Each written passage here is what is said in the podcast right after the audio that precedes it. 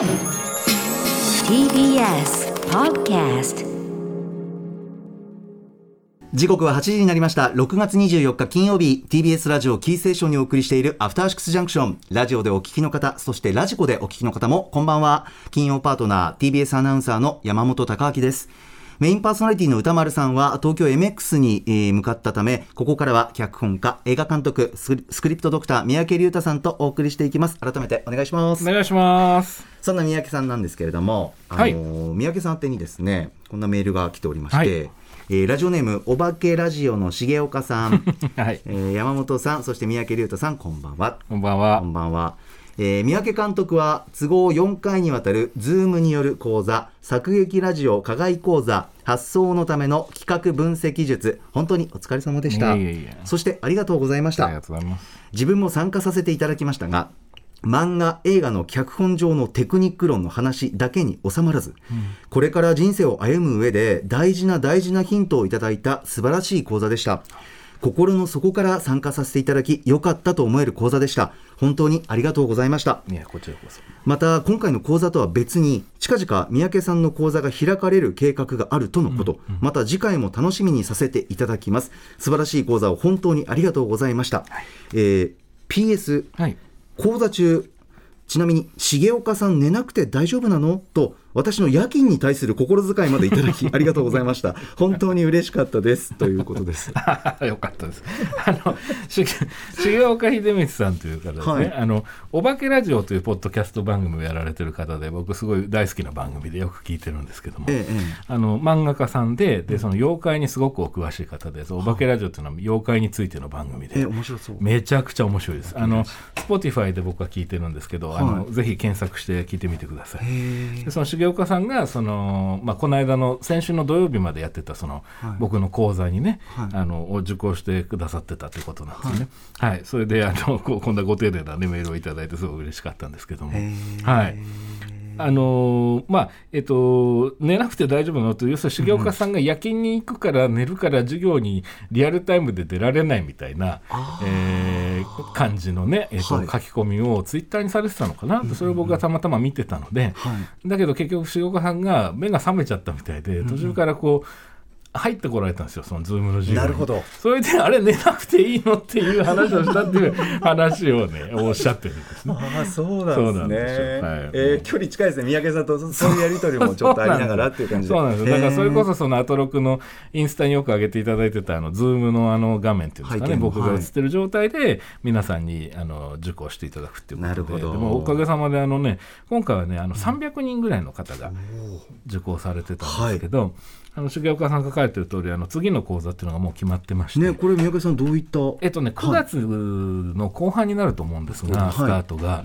あの今回は4回だったんですけど、もうちょっと長いスパンで、あの漫画家のためのプロット講座っていう一応仮のタイトルで今進めてるんですあが、漫画家のため？そうなんですよ。で僕は全然漫画の世界は門外観なんですけども、はい。漫画家さんがそのネームって呼ばれてるそのの漫画の下書きみたいなものをええ書かれて、はい。でまあ、それをまあ何度か直したりっていうことがまあある。ということなんですが、あのそれがまあ苦手な人も中にはいらっしゃって、でそのネームにしてしまったことでこの編集者さんからのアドバイスとかを受け入れて直すのが難しかったりという方も多分いらっしゃる。それが得意な方ももちろんいらっしゃると思うんですけど、ええで僕それ聞いてるとそのどうしても不思議だなと思っちゃうのが、僕らの映画とかテレビドラマの世界だと、いきなり脚本を書くってことはまあまずなくて先にプロットって呼ばれている、プロッそのシナリオの元になるようなものを作っていくんですよね。だからそれをその漫画家さんもやられると、そのネームの精度っていうのを最初のバージョンのネームの精度が上げられるんじゃないかとかあるいは何かそのネームをこう直していく時のその引っかかりみたいなものが取れやすくなるんじゃないかなみたいなことをちょっと思っていて、まあ一応漫画家さん向けのと言ってはいるんですけど事実上はそのシナリオとかプロットの作り方に近い話になるので、映画に興味ある方とか、あのシナリオに興味ある方でも、多分楽しんでいただける内容にはなるかとは思うんですけどもね。えー三宅さんのこの講座きっかけに、はい。ね、将来大きく羽ばたく方も出てくるかもしれないっていう想像もちょっ そうとですね。すごいな。あとね苦しまれてる方がねあの楽になるとあいいですね。あの楽しんでこうネームを書かれるようになるといいなと思います。へはい。え、でまあ、詳しくはですねその、えー僕があのポッドキャストをやってますあの作劇ラジオというはい。番組があるんですが、まあ、そちらかあるいはその新書館の吉野さんという編集者の方が担当してくださってるその、はい。管理してくださってるそのツイッターのアカウントで、はい。スクリプトドクターの脚本教室っていうツイッターアカウントがありますので、はい。あのこちらをチェックしておいていただけると、まあ、あるいはフォローしていただけると多分随時その講座の日程とか、えーいろいろ決まり次第あのお知らせできるんじゃないかなとあ思います。なるほど。はい。わかりました 三宅さん今回その9月後半のやつは何回ぐらい？一応結構長いスパンで考えててまず10回。あでそれを多分ベーシックコース的な感じにしてはいでそこからの発展をさらに10回っていう感じに多分なりますね。あ。そうですか、でその上で多分漫画の編集者の方が、はい。あのオプション的に、あの実際のネームプロットからネームにどう変えていくかとか、ネームのあので陥りやすい罠とかの対処の方法みたいのもあの多分追加講座みたいな形でそれでワンパック的な感じ。でもちろんそれは分割っていうかその分けて受けていただくことは可能にあしようかなと。まあ、それで10回ずつ分けるっていう形にしようかなと思ってます。へえなんかそういうものづくりにちょっと興味あるんだけど全然素人だけどっていう方でもあ入れ全やすいような然大丈夫だと思います。あとその映画のみなんていうんですかねこうシナリオ的な見方というか構造の分析の仕方みたいな、はあはまあ、そういうのもお好きな方も映画好きでもあそうすですね。楽しんでいただけるんじゃないかと思います。ああそうですか。はわ、いかりました。じゃあ今後とも三宅さんの最新情報チェックしていただいてとそうですねいうところですよねはいわかりましたありがとうございますありがとうございます志賀さんありがとうございました。ありがとうござい呼ます。びかけが、リオさんありがとうございます。さて、番組では皆さんから1週間のアトロク振り返るメッセージをお待ちしております。あの曜日の特集良かった、あのライブ最高だった、あの話何度も聞き返しましたよ、などなど、皆さんのハイライトもお知らせください。メールアドレスは、歌丸アットマーク tbs.co.jp、歌丸アットマーク tbs.co.jp です。では、この後、宮城さんと一緒に1週間のアトロクプレイバックしていきます。After Six Junction. アトロックフューチャーパスト1週間でお送りしてきた情報や聞きどころをまとめて紹介するコーナーです。本日のお相手は脚本家映画監督スクリプトドクター三宅龍太さんです。お願いします。お願いします。では早速今週のアフターシックスジャンクションを振り返っていきましょう。まずは6月20日月曜日。月曜パートナーの熊崎和人です。6月20日月曜日振り返っていきましょう。6時半からのカルチャートークはスーパーササダンゴマシン選手登場。スーパーササ団子マシン入門第2章状況編を自らプレゼンしていただきました。7時からのミュージックゾーンライブダイレクトは番組月1レギュラーにして DJ ミックスでクイズを出すクイザー兼 DJ プロデューサーの豆腐ビーツさんでした。そして8時台の特集コーナービヨンドザカルチャーはみんな大好き迷路特集。今回は月曜ディレクター保坂あかりさんの肝入り企画でした。生粋の迷路ファンいわゆるマヨラーの保坂ディレクターとシリーズ累計300万部を超える迷路作家香川源太郎さんと迷路の魅力を語らっていきました。迷路から私ずっと離れていたんですが改めて迷路の世界はすごいなと思いました。あの単純な迷路だけではないんです。迷路とクイズとか。迷路の中に隠し絵があったりとか本当に進化していまして大人も子供もみんな楽しめる分野なんだなということを迷路改めて感じました。今週のおすすめグラビアは9位美里さんです。火曜日に自身初めてとなる写真集を発売されました。恋愛リアリティ番組バチェラージャパン4にも出演されていました。私その時から9位さんのファンだったんですけれどもその後タレント活動も活発にされていましてこの度ファースト写真集発売の運びとなりました。31歳等身大の姿を披露されているということでこの9位美里さんとその写真集ぜひ注目してみてください。はいまずは月曜日です。三宅さんいかがでしょう？はい、えー月曜日はですねあのカルチャートークに、あのスーパーササダンゴマシンさんがいらっしゃって、ええーご自分のねその歴史といいましょうか、そのお話しされてるシリーズ第2章状況編ということでね。そうですね。えー今回はあの主にその早稲田大学の学生さんだった時代の話が中心で、はい。あのーちょっと面白いアルバイトをね笹団子さんされて いた話とか あのちょっとなかなか聞けない内部事情的なお話もすごく面白くて。そうなんですよ情報がねそうなんですよ。まあそうなんですよ。で僕は割と耳についたのはクラウディとかレイニーっていう単語がやたら耳についたりはしたんですけど、まあ、詳しくはそこ聞いていただいて。でその上で僕今回のカルチャートークすごい面白いなと思ったのが、はい。中盤から、まあ、後半ですかね。ちょっと笹団子さんにした珍しいハプニングみたいのが起こるんですよね。なんかレアだな。ちょっとレアでしたこんな笹団子さんも。みたいなそうそうなんですよ。でその上であの俺こんな話下手でしたっけっていうねすごい発言が出てきてね。これ何があったかっていうのはねちょっとぜひねカルチャートーク聞いていただきたいのねしていただきたいですねそうなんですよちょっとねちょっと笑ってしまいましたねそうですね。で結局そういう感じで振り切っている感じだったな。もう 面白いままこうね。そうなんですよでねでいいところで区切られて。そうまさにで今後もまだねシリーズ続くということでねそこにつながる布石もあったりするんでね、はいあのーぜひカルチャートーク聞いていただきたいぜひぜひ。はい、思いました。はい。それからですね、あの投稿コーナーの方が、あの新しいコーナーに、まあ、変わって、まあ、その第1回目というか、まあ、プレと言いましょうかね、パイロット版的な感じで、アピールの行方というね、ええ。コーナーなんですよね。そうですね。これも、あのー新コーナーで、まあ、プレゼンの時にもね、話題になってましたけども、はい。あのー月曜日のあの保坂ディレクターからの、はい。えー提案ですね。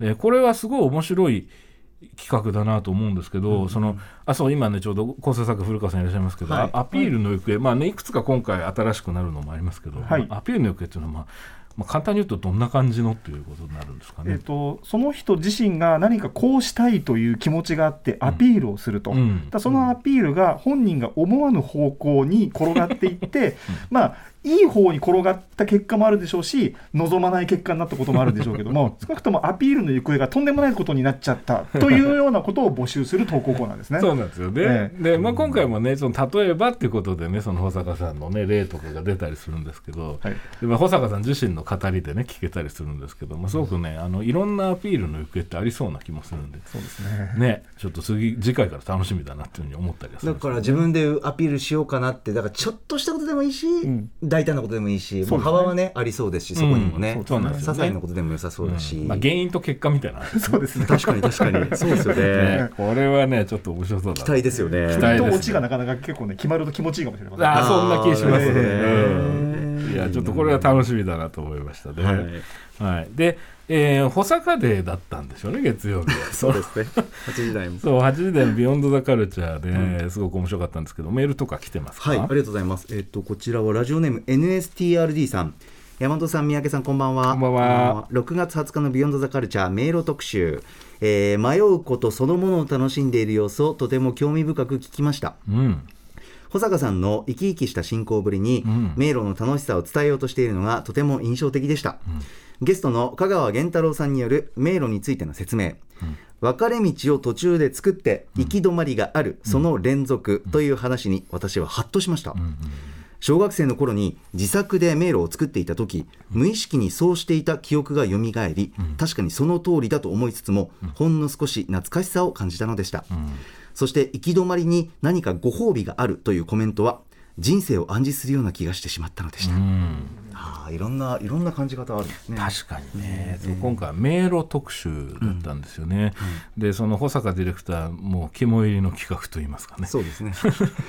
で保坂さん自身もその一時私迷路から離れてた時期がありましてっていうねなんか話がありましたけどあのゲストのね香川健太郎さん迷路作家のえー香川さんも同じことをおっしゃるんですね。その一時迷路から離れてた時期があってここれなんだろうと思ってこの通通り道そんみたいな。な時期を自覚したことないな。そんな整理したことないな。そうね確かにね。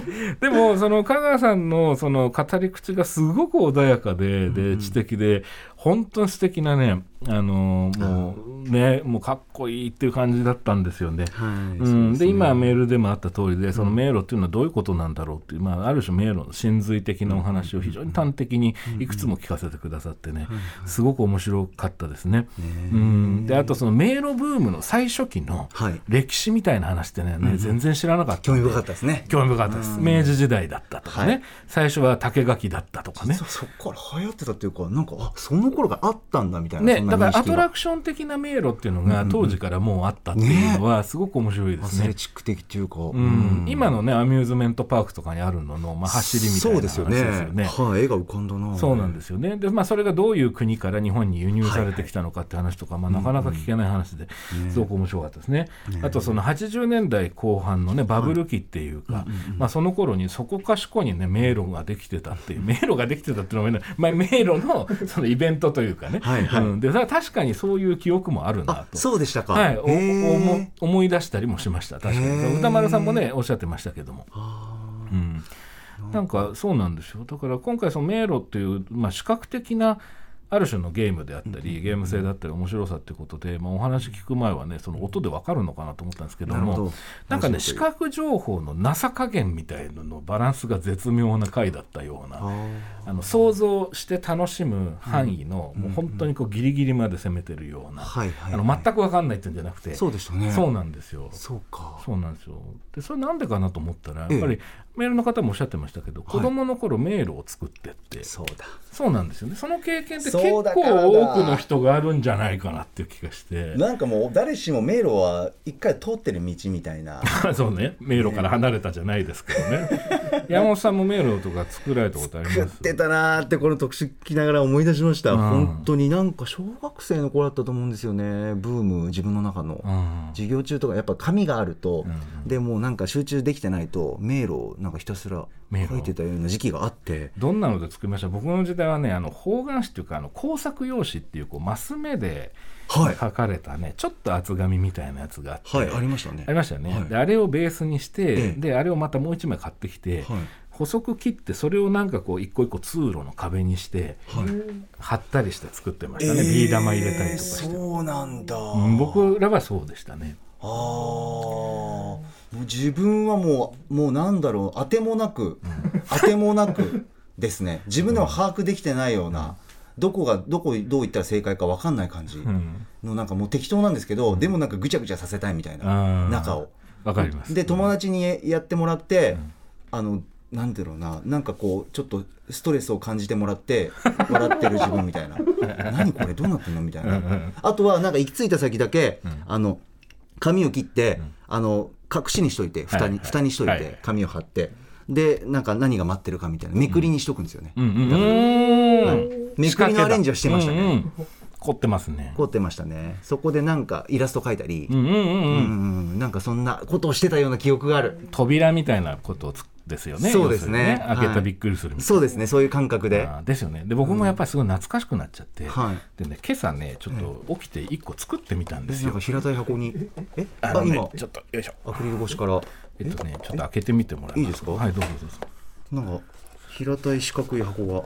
まあ要するになんかあの段ボールのやつ段ボールおお三宅さんが段ボールで迷路。作ってきてくれました。なんかね今朝起きたらねそうなんか作りたくなってきちゃってね その。すごーい。段ボールで要するにパーテーションみたいな仕切りをそうなんですね。箱の中に作ってうん迷路になっててパチンコ玉が。そうそうそう。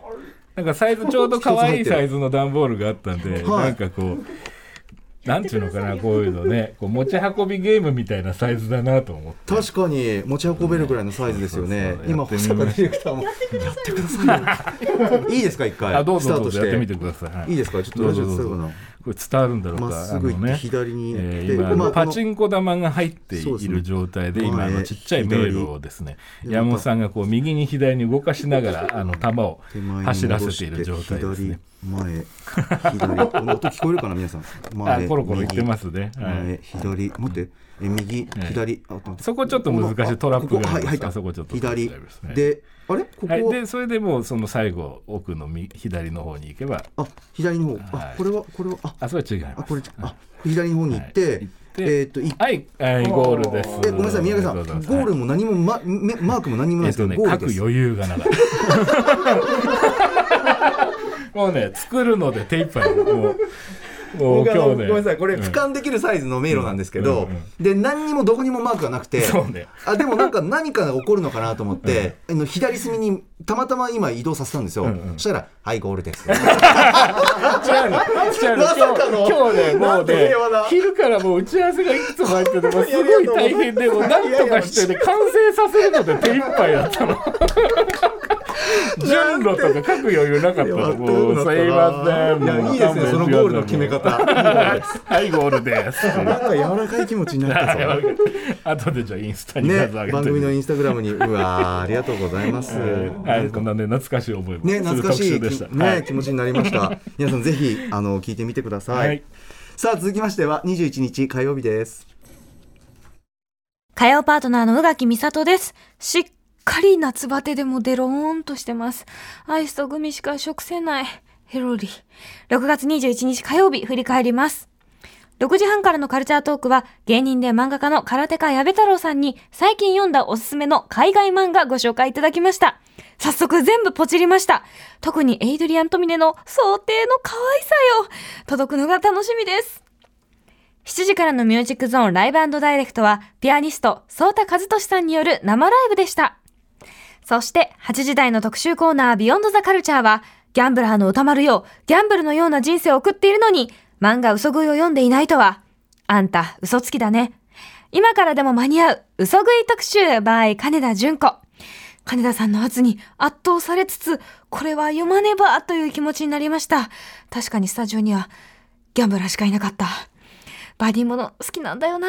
伏線回収したいので、とりあえず29巻まで追いつくぞはい火曜日です。三宅さんいかがでしょう？はい、えー火曜日はですねあのオープニングトークで、はい。あのーまあ、今日ももうめちゃくちゃ暑かったですけども、はい。火曜日もかなり暑かったっていうことで、その歌丸さんがねクーラーをついに解禁してしまったんだ話っていうのね、はいおっしゃってました。から入ったんですよね、でもその宇垣さんも暑い暑いっていうね夜寝る時蒸し暑くて大変だって話だったんですけど、まあ、その会話の中であの最近この番組を聞き始めた方はちょっと耳慣れないというか、あ。あのあまり聞いたことがない単語がね何回か出てたと思うんですね。それはね「列」っていう単語で, でこれちょっと説明だ誰かしないのかと思って聞いてたんですけど、まあ、誰も 誰もしないんでちょっと一応しとこうかなと思うんありですけど、がとうございます。あのこの「列」というのはこの番組の中で生まれたあるまあ抽象概念のようなものでそうですね。番組 オリジナルオリジナルの造語ですね、ね。言ってしまえば、はい。それで、まあ、強烈な暑さとはい。いうことですね、簡単に。そうですね。だから、今日は夏日だったねなんつって、いや、そんな甘いもんじゃないですよ、列ですよっていうような流れで文脈で出てきた。言そういうところで使うんだとそうでしたね。いう感じですよね。うん、でまあいつの間にかあの普通に使われていると番組の中で。これは夏日真夏日猛暑日とかじゃなくてそいや列列だなみたいな。でなんか表したいんですよね。もうとにかくもっと暑いんだよ。体感はみたいなことね。用意された単語じゃ足りないんだみたいな、まあはいそういう思いが込められているわけですけど、誰かが言わないと分かんないよねっていうのもちょっと。ありがとうございます。多分今年の夏も何回か出てくると思います。ですよね。火曜日などは特に、はい。なのでちょっと覚えておいていただけたらいいかなとお願いします。でその上で実はですねタイトルコール後に面白い話題があってですね、はい。それはあの先週の土曜日にあのある方を除いた曜日パートナーの人たちが全員で ご飯を食べに行ったってはいいうはいはい話ですね。そうですね。で、まあ、これを話してるまあまあひ毎日出てくるわけですけどちょっとずつ。うんうんえーそのある方というのがね、そのまあえ山本さんだったって。いそうですね。今ここにいる山本隆明と言いますけれども。はいそうなんですよ。あの歌丸さんのパートナーとして、えー月火水木金。で私含めて5人いて、えでまあコロナもねまだまだあの存在してますけど、うん。まあちょっと落ち着いてる時期で、うん。あのご飯会しよっか久しぶりに集まろうかっていう話になって、うん。そう。これ経緯としてはですね僕だけけあの出席できなかったんですけど、そうなんですよ。あの歌丸さんの誕生日の件で、うん。みんながやっぱ1年で一番グループラインが盛り上がるんですけど、でその時にあで久々にみんなで集まろうかみたいな話になって そう。それで、まあ、ちょっと、まあ、こういいのかな？こんな別に情報いりますかね？あの日程としてはそうあの平日じゃなくて週末の方が合いますよみたいな、うん。で僕は平日の方が合うかもなって言ってたんですけど、まあ、みんな土日の方が合うって言って週末が合うよって言ったんで、まあ、週末に設定したんですよで案の定僕嫌な予感はしてたんですけど仕事入っちゃって、ん。そう。でそこでまあ主に日々とやり取りするの日々アナウンサーとね日々アナウンサ一番年下の、はい。そうそれでちょっと行けなくなっちゃったっていう話なんで、別にあの勝手に他の4人があー集まろっかみたいな感じで集まってたラジオを聞いて僕はびっくりしてるじゃないですじゃないね、はい。じゃないね。それだけ。そうそうそこだけそこ。把握済みですし、えーなんなら本当に来られないですか？って日々も言ってくれましたし、まあ気遣いのできる子な。んですよね。はい、そういうことで。いや宇垣さんも気にしてましたからね。あー。そうそうそう。そうですね。ね山本さんね本当は来てほしかったんだけどつってそうですね。言ってまはい、安定した回でしたと言ってましたね。安定した回でした。それはどういう宇垣どういうことだと思いながら。ね不安定な人が来なかったってことなのかな。裏読みすぎる。いやでもそうなんですよ、ねタイミング難しいですよねやっぱりね。なかなかね。そうなんですよね、ね。また改めてこんな会したいねと会もしたので、はい。でもなんか徐々にですけど、そうやってね、あの人が集まってね、あの注意しながらだとは思うんですけどね、一緒にご飯食べたりする機会が増えてきてるのはすごくいいなと、そうですね。ね最近思いますね。うん。できる範囲でというところで。ですね。はいはい、じゃあ次回はぜひ山本さんもありがとうございます、フォローフォロー情報でした。はない。はい、で、えー火曜日はあとビヨンドザカルチャーですね。はい、ん。えーこちらメールいただいております、えーラジオネーム東野ゆりまかりとおるさん、はい。えー火曜日の今からでも間に合う嘘食い特集面白かったです。嘘食いは人生とのたまうう金田純子さんによる持ち込み企画。冒頭の歌丸さんと金潤さんのやり取りで。歌丸さんが今なぜ嘘食いの話をここでしようというふうに、えー金潤さん逆になんで？嘘食いの話って前にするじゃないですか。歌丸さん。あー聞いた僕が悪かったです。には爆笑しました、えー特集はギャンブル漫画として斬新だったポイント、えー格闘アクション漫画としての魅力、えーバディものとしてどこが素晴らしかったのかの3部構成、うん、私は嘘食いをボーイズラブ視点では読んでいなかったので、金潤さんの解説が新鮮でした、えー夜の館越えのパワーワードたるや ネタバレしないように各種エピソードをかいつまんで紹介していく金潤さんに、やきもきしながらのあっという間の1時間でした、最後に山本さんあんた高明だね。え、こう、こうだ。知り合い？まあ名乗ってますけどちゃんと名前 ごめんなさい。ちょっと嘘食いを読んだらわかるあんた嘘つきだね。なるほど。あなるほど。ーなるほどね。あんた嘘つきだねに引っ掛けたっていうね。なるびっくりした。急にね、知ってる人だったからメールからと思っちゃい連絡ましてくれよって。連絡してくれよ。直接連絡してくれと思うんですけど、でも嘘食いなんか面白そうだなと思いました面白そうでしたね、はい。で僕その金潤さんの出演会っていつもすごい楽しみなのが、そのはいあの扱ってらっしゃる題材ももちろん楽しみなんですけど、金潤さんご自身の あのこうちょっとめでるような感じでいつも楽しく聞いてるんですよ、はい。で今回もそうででもちろんそのお話自体もすごく興味深かったし、あと9巻まで読んで乗れなかったら体調悪いんだっていうね お話もすごい面白くて。でそれ聞いて僕ね あの昨日かな要するにあの蔦屋の行って漫画最近貸してるじゃないですかはい。蔦屋さん、ね漫画レンタルも。でね9巻まで借りたんですとりあえず。で、えっと、とそれ9巻まで読んだら10巻読みたくなるはずだと思ってあえて10巻は借りずに9巻まで借りて、へー今日今日ゆっくり読もうかなと思ってるんですけどはい、その辺楽しみなんですけどでもやっぱりね金潤さんがやっぱ今回もすごいチャーミングというか、まあ、あとすごい笑ったし、単純に。いやそれはあの 僕がね印象に残ってるのはあのなんていうのかなこう用意さ、まあ、ある程度金潤さんの中で準備して練習とかも含めてしたのかなっていう感じの、はい。こうなりきりのフレーズの部分とちょっと思いがけないタイミングであの何かを打って出なきゃいけないタイミングのこの葛藤みたいなものが やっぱねすごいこうキュンとするんですよ。あーなんかもう一回聞きたくなっていやもうぜひ聞いて。ぼ 僕がね、まあ、特に素晴らしいと思ったのが、はいはい。あのーなんだっけなその主人公が、はい。あの体力があんまり実はないっていう話になって、でそれがなんでこうなのかっていうのが、まあ、実は後半ですごい分かるんだって話になって、ねでその瞬間に、恐ろしい子って思うのよみたいなことをおっしゃったんだけどでその恐ろしい子っておっしゃった瞬間に、ふまあ、浮かんじゃったんだと思うんですけど、まあ、それは多分分かりづらいから説明が必要だなって一瞬思われたんでしょうね。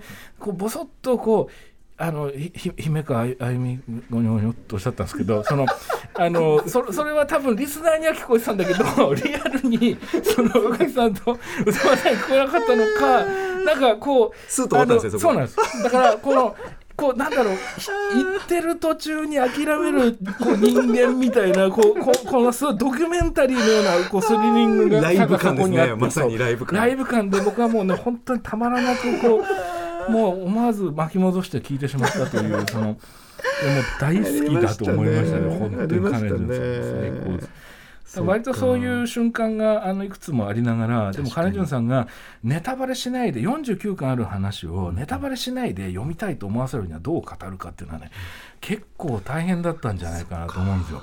でそこをね、まあ、慎重に感じ考えながら、でもすごい熱量のあるプレゼンをされてて、ん。あの僕はね本当に聞き応えがあってね、これはぜひ聴いていただきたい。でその音楽がかかるっていう感じでもないのかな、うん。なのでこれはあのポあのポッドキャストでもいいのかもしれないですけども、はい。ぜひね聞いていただきたいなと思いましたね。ねえ、ちょっと僕もまず一巻から見てみようかな、うん。ちょっとまた三宅さんハマったらおしゃべりしたいですね。ああそうです急ぐにね。ぜひぜひ、はい、お話ししましょう。はい。さあ続きまして22日水曜日参りましょう水曜パートナーの日々真央子です。6月22日水曜日振り返ります。6時台のカルチャートークは雑誌美術手帳のウェブ版編集長、橋爪祐介さん登場でした。現代アート界が大注目するアートフェア、これは来年開催されるというものなんですが、すでに大注目、東京現代についてご紹介いただきました。そして7時からのミュージックゾーンライブダイレクトは放送当日6月22日に4年ぶりのニューアルバム明日をリリースした4人組バンドおとぎ話登場。そして8時からの特集コーナービヨンドザカルチャーは文学に触れればタイの今が見えてくる。だから今、タイの文学シーンが知りたいの特集。タイ文学研究者でタイ語翻訳通訳者の福富翔さんにタイの現代文学シーンや話題の作家、作品についてお話を伺いました。まあ、タイといえばシンハービールだなんて知ったつもりになっていた私ですけれども、いかに何も知らなかったのか痛感いたしました。長きにわたって反政府デモが繰り返される今の現状から、そんな現状を反映しながらも、何か一つ言葉で文章で挑んでいくそんな文学のたくましさを感じました。そして何よりほぼお一人でこのタイ語から日本語に訳して日本へ届ける大きな大きな窓口となっている福富さん。いや、まさに偉人だと思います。以上、水曜日でした。はい三宅さん水曜日いかがでしたか？はい、えっ、と水曜日はですね、あのオープニングトークで、はい。あの日比さんがね、その今度7月10日ですか、はい。えー TBS ラジオで放送されるあの選挙特番、はい。えーに出演されるって話がね発表になったんですよね。はい。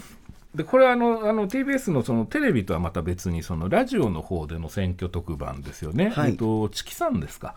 えっ、と基本的には。そうですね。うん。はい。でそこに日比さんもいらっしゃるということですね。はい。で結構長丁場の番組になるんですかね。あえのーと夜の8時から翌日の深夜1時まで。ああ、いやこれはちょっとね聞き応えありそうっていうかねもうぜひ聞きたいなと思って、武田砂鉄さんもいらっしゃいますね。あそうですよね、はい。であとあのえーえーあのあのね、えーいつもの皆さん。沢田記者と澤田記者。そうそう澤田記者。澤田君が今一瞬顔は浮かんだのに言葉に詰まってしまいました。ごめんなさい速攻チームで澤田さんがいます。そうそうそう。はい、えーちょっとこれ楽しみだなと思いましたね告知として、はい。はい。あありがとうございます。とんでもないですでその上でやっぱりあの今日比さんのその振り返りのご紹介でもありましたけども、ええ。やっぱ8時台の「Beyond the Culture の」そのタイ文学はいの話っていうのがね、すごく面白かった面白かったとかあの興味深かったですね。こちらうん。メールいただいております、はい。えー今週水曜日の「Beyond the Culture」印象に残りました、タイ文学と銘打たれてはいるものの、うん。タイの政治体制が学べたり、はい。政治批判のメッセージを含んだスーパークールな楽曲が流れたりと、うんうん。内容が非常に多岐にわたる特集でした、そして特集の至る所で挟まれるこれ僕が翻訳しましたという福富さんの一言、そのバイタリティにしびれました、え僕は旅行会社に勤めており、添乗員としてお客様をお連れしてタイに何度か足を運んだことがあります、現地の方あ特に中年以降の年齢の方からは、国王がいかに愛された存在であったかを聞いていたので、その国王があ軍部とつながっていたこと、えー学生を中心に体制に対する批判が向けられていることを福富さんから聞いたのは衝撃的でした、コロナが一段落したらタイに再び行きたいですねというラジオネーム仮暮らしのナオトッティさんからでした。あ,、りがとうございますいつも、あのーなんでしょう。今ねあのいただいたメールの中にもありましたけどもその文学を、まあのが一応そのテーマというかモチーフではあるんですけどやっぱおっしゃってる通りでそのタイのその、まあ、内政であったり、まあ、そういったようなことですね。それから近年の、えー政治的な動きであったり、まあ、そういったような話っていうのと、まあ、切っても切れないとその対現代大文学が、っていうことなんですよね。ただだからといってこうなんですかねこう難しい話から入っていくわけではなくて、入り口としてまずタイってどういうイメージっていうところからね入っていったの僕すごくいいなと思っていて、で日比さん歌丸さんがねそれぞれ、まあ、例えばタイ料理とか、えータイ映画とかタイポップスとかね、この番組でも非常にこう馴染みのある、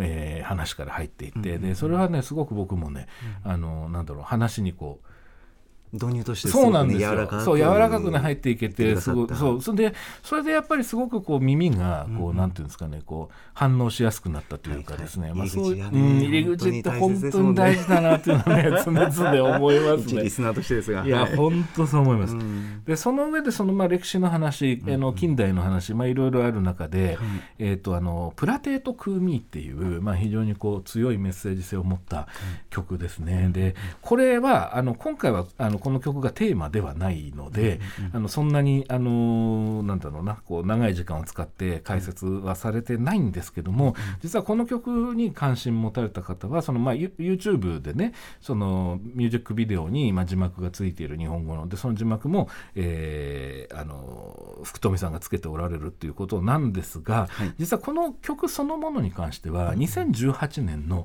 12月12日の水曜日ですね、えーにあのかなり詳しく触れていてでさらにその翌々日の14日の金曜日にちょうど僕と山本さんの振り返りデーだったんです。はい。でそこで実はこのプラテート・クーミーのミュージックビデオっていうのは、その架空の、あのーありそうな架空の事件を描いてるというよりも、まあ、あるピューリッツァ賞写真家の,、まあ、あの有名なモノクロ写真が多分モチーフなんじゃないかって話を僕してて。はい覚えてます？はい、うん。浮かんできました、今、その時の記憶が。そうなんです。だから今回のお話とこれ昔のって聞けるんですかね？この番組のそのストで聞アーカイブとか。ポポッドキャストでこう。過去ににこう辿っていくと、はい。だ今回のその福富さんのお話っていうのはおそらくその時の話とかなりリンクがあってあのそれとこうセットで聞いていくと多分話がかなりこう重層化していくというかなんじゃないかなっていうのをねすごく思ってたんですよね。今回は文学の話でしたけども。はいはいはい。でその上でね先ほど日比さんも振り返りの音声でおっしゃってましたけども、あまりにも多岐にわたるお一人で全部翻訳されてるっていうイメージが太美さんあるので、あの日比さんね英語のね、あのお得意ですっていうのもありますから、あのどういう経緯でこの,、あの依頼が来るんですかとこのタイに関するお仕事、翻訳の仕事っていう質問があって、まあ、これに対して福富さんがどういうふうな経緯をたどったかっていうお話も興味深いですし、あとその上で歌丸さんがタイ語っていうのは日本語に訳すのは簡単なのか難しいのかって話になって、実はそのタイ語がどういうふうな、例えば文節であったりとか、はい。えーそういうものでね出来上がってるのかっていうような話ね、これも非常に興味深い。そうでしたね。そうなんです。だから決してその政治的な話とかだけではなくて、まあ、いろんな角度から、でまあ、特にタイ語っていうものが後半すごく重要な話になってくる、まあ、やっぱりそういう意味では以前の特集とはいセットで聞いてみるみたいなのも面白いのかなと思いましたね。ありがとうございます。ちょっと幅が出ましたね。だからこの特集だけじゃなくてということで、ですねポッドキャストで探してみて,、みてください。ぜひぜひ。さあ続きましては23日木曜日参ります。木曜パートナー TBS アナウンサーのうないりさです6月23日木曜日振り返っていきたいんですけれどもこの振り返りの編集一番手間かかってるのが、まあ、よく間違えてしまう私だということで今日はノーカットで間違えずにいきます。6時30分からのカルチャートークは白夜処方の森田修一さんが登場。歌丸さんが雑誌ブブカで連載中のマブロンで取り上げるアイドル的ソングを紙面に先駆けて紹介しました。今回もかっこいいものからザ・アイドルソングまで幅広い楽曲がありました。続いて7時からのミュージックゾーンライブダイレクトは山下達郎楽曲専門 DJ の永達さんが登場。山下達郎さん11年ぶりのアルバムソフトリーと過去のライブ音源がクロスする DJ ミックスをお送りしました。山下達郎さんのコメントも必聴です。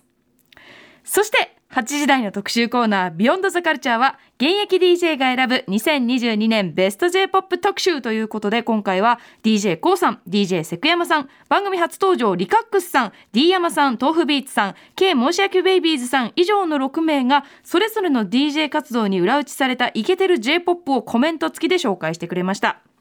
私はですねゲームは自分の好みがはっきり分かってるので自分で掘ることができるんですけど音楽に関してはジャカジャカしたアニソンが好きくらいしかこう明確なものがなくてですのでこういった音楽の最先端にいる方たちにおすすめの曲を紹介してもらえるっていうのは非常に参考になるなと今回も思いました。下半期も楽しみです。ノーミス !2 分以内?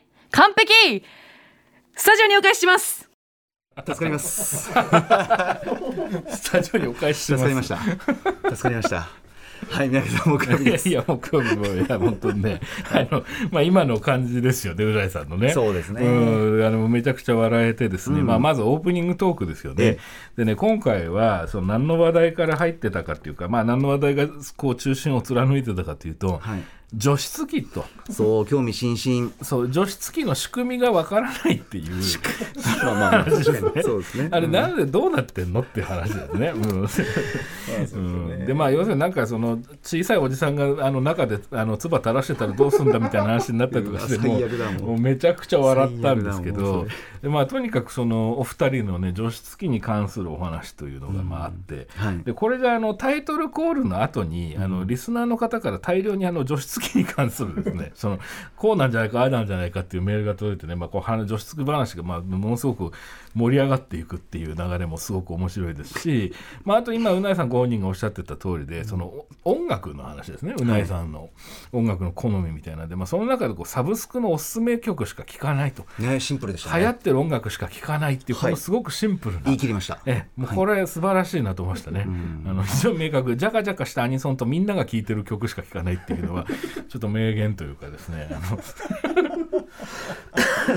ああ、ごいシンプルなんかもうすがすがしいですよね。いやすがすがしいそこまで突き抜けてると。いや本当にもう了解ってなりますもんね。了解ってなりますオッケー。うん、いや本当にねめちゃくちゃ笑えますんでねあの オープニングトークぜひ聞いていただきたいぜひぜひ。はい、思います。で、その上でですね、はい。あのー実はこれ多分ポッドキャストに残らないんじゃないかと思うんですが、えっと19時36分から、はい。えっとリスナーの方のメールを紹介する時間っていうのがありまして、えでこれタイムフリーだと聞く聞くことできると思うんですが、まあそれはですね、はい昨日、えーちょうどその昨日のね木曜日のオンエアの日が、はい。6月23日だったということで、その沖縄の慰霊の日はい。についての、えーメールだったんですよね。えっと、大分県にお住まいの方もともとはその沖縄にお住まいだった方からのメールでしたね。はい、でこの慰霊の日というのは、その要するに沖縄戦があった上での,、その6月23日に日本軍のまあ組織せ組織的戦闘は終わったんだけれども、まあ、実はその日以降も多くの犠牲者が出ている。つまり慰霊の日っていうのは、沖縄戦終結の日ではないんだけれども、その戦争の犠牲になった人たちの魂を悼んで平和への願いを祈る慰霊の日なんだっていうお話ですね。でこれがその沖縄を離れられてから、まああのいろまあ、お住まいになった場所とかで、そのなかなかその慰霊の日の話題が上らないということに、まあ、びっくりされたということで,、でその伝えられるところで、まあ、伝えていきたいというふうにねおっしゃってるメールでしたね、そのメールをお送ってこられた方はその NPO の活動も始められたりっていうようなことをされてるということでで歌丸さんがそこでその NHK の沖縄のその、えードキュメンタリー、えー出口なき戦場とかですね沖縄戦全記録っていう、えー作品これまあアーカイブで見られるかもしれないということでねご紹介されてたんですよね。でその僕も実はこの2つの番組は以前見ていて、まあ、本当に素晴らしい番組だったんで、あの見る機会があるということであればねあのおすすめしたいんですが、逆に直近で言うと実は昨日のそのアトロクが終わった直後の,、あの他局なんですけどいいんですかねタイトル上げちゃってね。あはい。あの NHK の「ニュースウォッチ9」で実は慰霊の日をに関して12分半の特集が組まれていたんです。のでそちらはあの切り口としては、おそらくこのメールを送られてきた方がおっしゃっている曲あ曲についてのお話もあったんですがのことなのではないかと思うんですが「あの月の桃」と書いて「ゲット党」という曲、はい。でこの曲を中心に、えー切り込んだ特集であの、まあ、1時間の番組の中で12分半っていうのは、まあ、かなりの尺ですね。割いてるんで、でまあ非常に丁寧に描かれていたので、まあ、これに関しては多分、まあ、昨日の今日なので、あの最近のそのシステムでは、多分あの見やすいんじゃないかと、えーまあ、あんまりこうね遠回しにしても要するに T バーとかですね、そのまあ、オンデマンド的なものね。何かしらの、ねはい。何かしらのという、まだはいはい、うんうんえーで見られるんじゃないかなというふうに、まあ、思ったということで、えーお話しできればなと。はい、思ったという次第でとんでもないですとんでもないです、すいません。他局の話ばっかりで。あいやいやまたまたで一転してですね、はい。あのーちょっと軽い話になりますけども、はい。あの投稿コーナーええ。が、あのこちらもですね月曜に負けず劣らず新コーナーでね、はい。あのオイッスがまあいよいよ始まったということで。でこれがまたねめちゃくちゃおかしいんですよね。そのこれは。まあ、簡単に言うとその老いっていうものを感じる、最近感じるんだけどこれは老いなんだろうかっていう検ふうに証してくださいね。検証してください。っていうふうに言うと非常にシリアスな、あのフィジカルな影響とか、何かこうやる気がなくなったとか、まあ、何かが減退したとかっていう話かと思いきやそうではないんですね必ずしもね。はい。でむしろそうじゃない方が、ん。えー投稿としては、まあ、あの 好ましい部分もあるんだと思うんですけど、今回届いてたメールがまあ素晴らしくてね端的に言うと、あの生垣の花の写真を撮ってしまったと自分が。でではてとわ私のこの行為は美味しさなんだろうかっていうのがね。非常に僕はなるほどっていうねあの思ったんですよね。その本当にナチュラルに撮ってしまったんでしょうね。その後ハッとしてハッとして。あれこれは何だろうみたいな。なんだろう生垣の花に興味なんてあったっけ？みたいなね。そのそれを写真に撮るなんてことを自分はしてたっけ？みたいな。話だったんですよね。でそれをまたまあその多いかどうかを判定するんですよね。判定するってなった時にうないさんが「分かります」と。ね。だって私もうデパ地下好きになりましたもんっていういやーポンポンすごかったなそれ笑ったデパな地下好きになるのがうわないさんの中で老いなのか。好きになりましとたもんってかぶせられる。ねね いや本え当笑いましたね。だよな。うん。いや子供の頃はなんか付き合わされてると食べ物なんか何でもいいおもちゃくれ おもちゃくれと思ってたっていう発言があって、ね共感できるし、うん。でも今は私はデパ地下のが大好きになったんだっていう多いっていうかまあでもそこそこ物心ついたらデパ地下好きになりましたけどね。ご飯の美味しさがね判断できるようになったら。これはね果たして多いなのかっていう。それ写真撮るといや本当にそうでしたね。あと、オイスじゃないやつとの時の歌丸さんのもうきら、もう見事なワードで、俺大好きでしたけどね。素晴らしかったですね以外のね。以外のね、はい。以外のね、はい。その最後にねこうはい。かける言葉ですよね、そうそうそう。あれ大好き。あれは素晴らしい。それいいなと思って。うん。いや本当です。語呂としてはね、似抜けもいいし。そう、抜けもいい。あのなんだろう。すごい笑えるしあったかいしね。すごくいいなと思いますなバシッと決まったな。そうなんですよ。でもう一通のメール僕もすごい興味深かったですね。あの、歯を磨くときに目をいつ気がつくと目をつぶってるんだけどこれはおいでしょうかって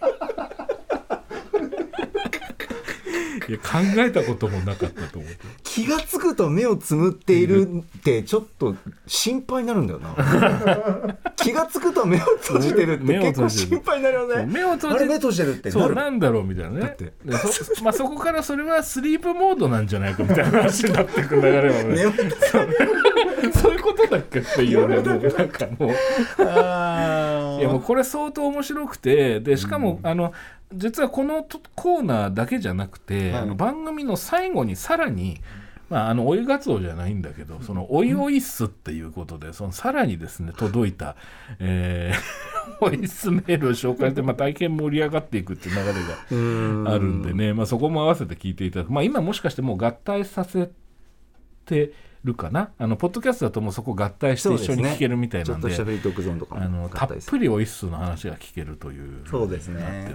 あとこれ誰しでも誰にしもなんかありそうですもんね。ああれそうですね。老いなのかなってことですよね、うん。はっきり確定してたらいいですけど、うんちょっと迷ってる感じ。いやそうなんですよね。なんかあります？僕はでも迷ってるっていうよりは、うん。もうだからもう本当に家の中で一人きりだけどやっぱ声が出ちゃう。何事にも。あよし。よし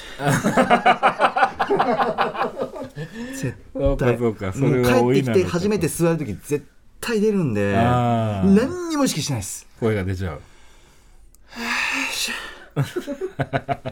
とか それが多いね。いや多い声って多いですか？あいやいやどうなんですかね。僕もでもお風呂に浸かる瞬間に出たりしますねそれ。はなあそうね。あれ親の真似してて出してたのもあったのかな、ちっちゃい頃から。あります出ますよね、うわーみたいなこと言いますね。言いますね。あとね僕自分多いかなと思ったのは、あのブルボンのお菓子はい。大好きなんですそうですね。三宅さんといえば。ブルボンなんですけど。あのいっぺんに全部食べられなくなりましたね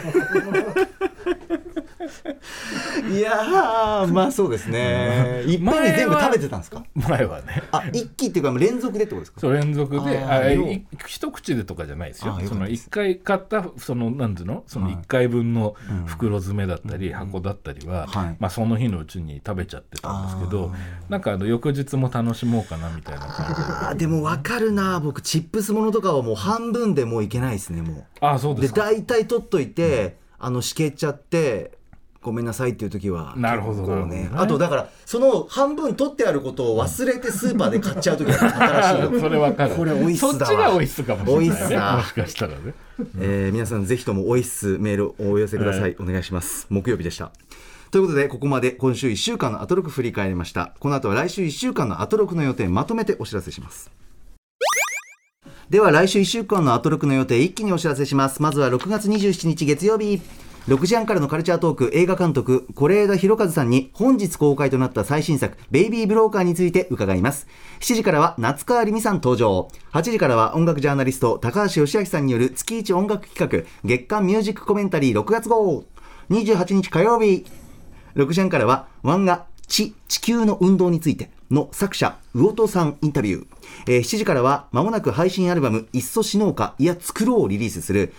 オステオロイコ2度目の登場です。8時からは人気作詞家藤林翔子さんに聞くヒーローソングの作り方特集。特撮主題歌を数多く手掛ける藤林さんにヒーローソングの作詞術などアトロク特撮部ガイガン山崎さんのガイドを交えて伺います。29日水曜日6時半からはネットフリックスの大人気ドラマ「ストレンジャーシングス未知の世界シーズン4」の見どころをライターの宇都宮秀幸さんに解説してもらいます。7時はファーストアルバム「キャッスル」をリリースするバンドディオスが初登場。8時からはグラミー賞ノミネート実績もあるジャズ作曲家狭間美穂さんとフューチャーパストでもお世話になっている音楽ライター小室孝之さんによるシンフォニックジャズ入門特集。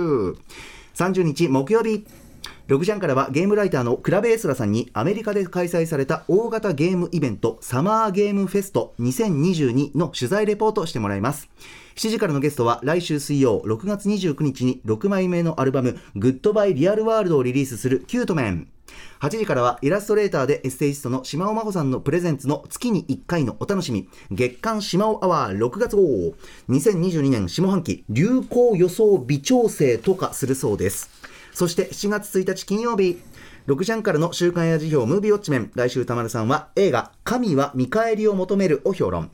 7時からはまもなくコラボレーションアルバム「ザ・ネイバーフッド」をリリースするマイケル金子さん登場。8時からは1週間の番組を振り返るアトロックフューチャーパスト。次回のゲストは映像コレクタービデオ考古学者のコンバットレクさん来てくださいます。ハイパーヨーヨーのライブダイレクト赤坂は夜の7時に乗せてそろそろお別れなんですが三宅さん来週いかがでしょう？あのねえっ、とヒーローソングの作詞術ってすごい興味ありますね。俺どうなるんだろう？ん、僕ねすごく印象に残ってる歌詞があって、昔見せたヒーローもので「戦いの海は牙で焦げ悲しみの海は愛で焦げ」っていう歌詞が出てくるヒーローものなん素ですよ敵な感じ。すごいですよね。これ子供の時びっくりしたんですけどあの電子戦隊デンジマンっていう番組のね 主題歌あそうですかそのいやすごのい歌詞だなとだから何かしらのそのノウハウであったり、あるいは何かこう傾向とかあるんだったらねぜひ聞いてみたいなというふうにそうですね。あと。子供に向けてはもちろん大人に向けて刺さるようなそういう深い歌詞とかもつけるのかな。やっぱりねその辺がね、まあ、時代とともに変わっていった部分もあると思うんでね。なるほど興味深い。はい。はいということで三宅さんいつもありがとうございます。ことでまたよろしくお願いします。りました。After Six Junction.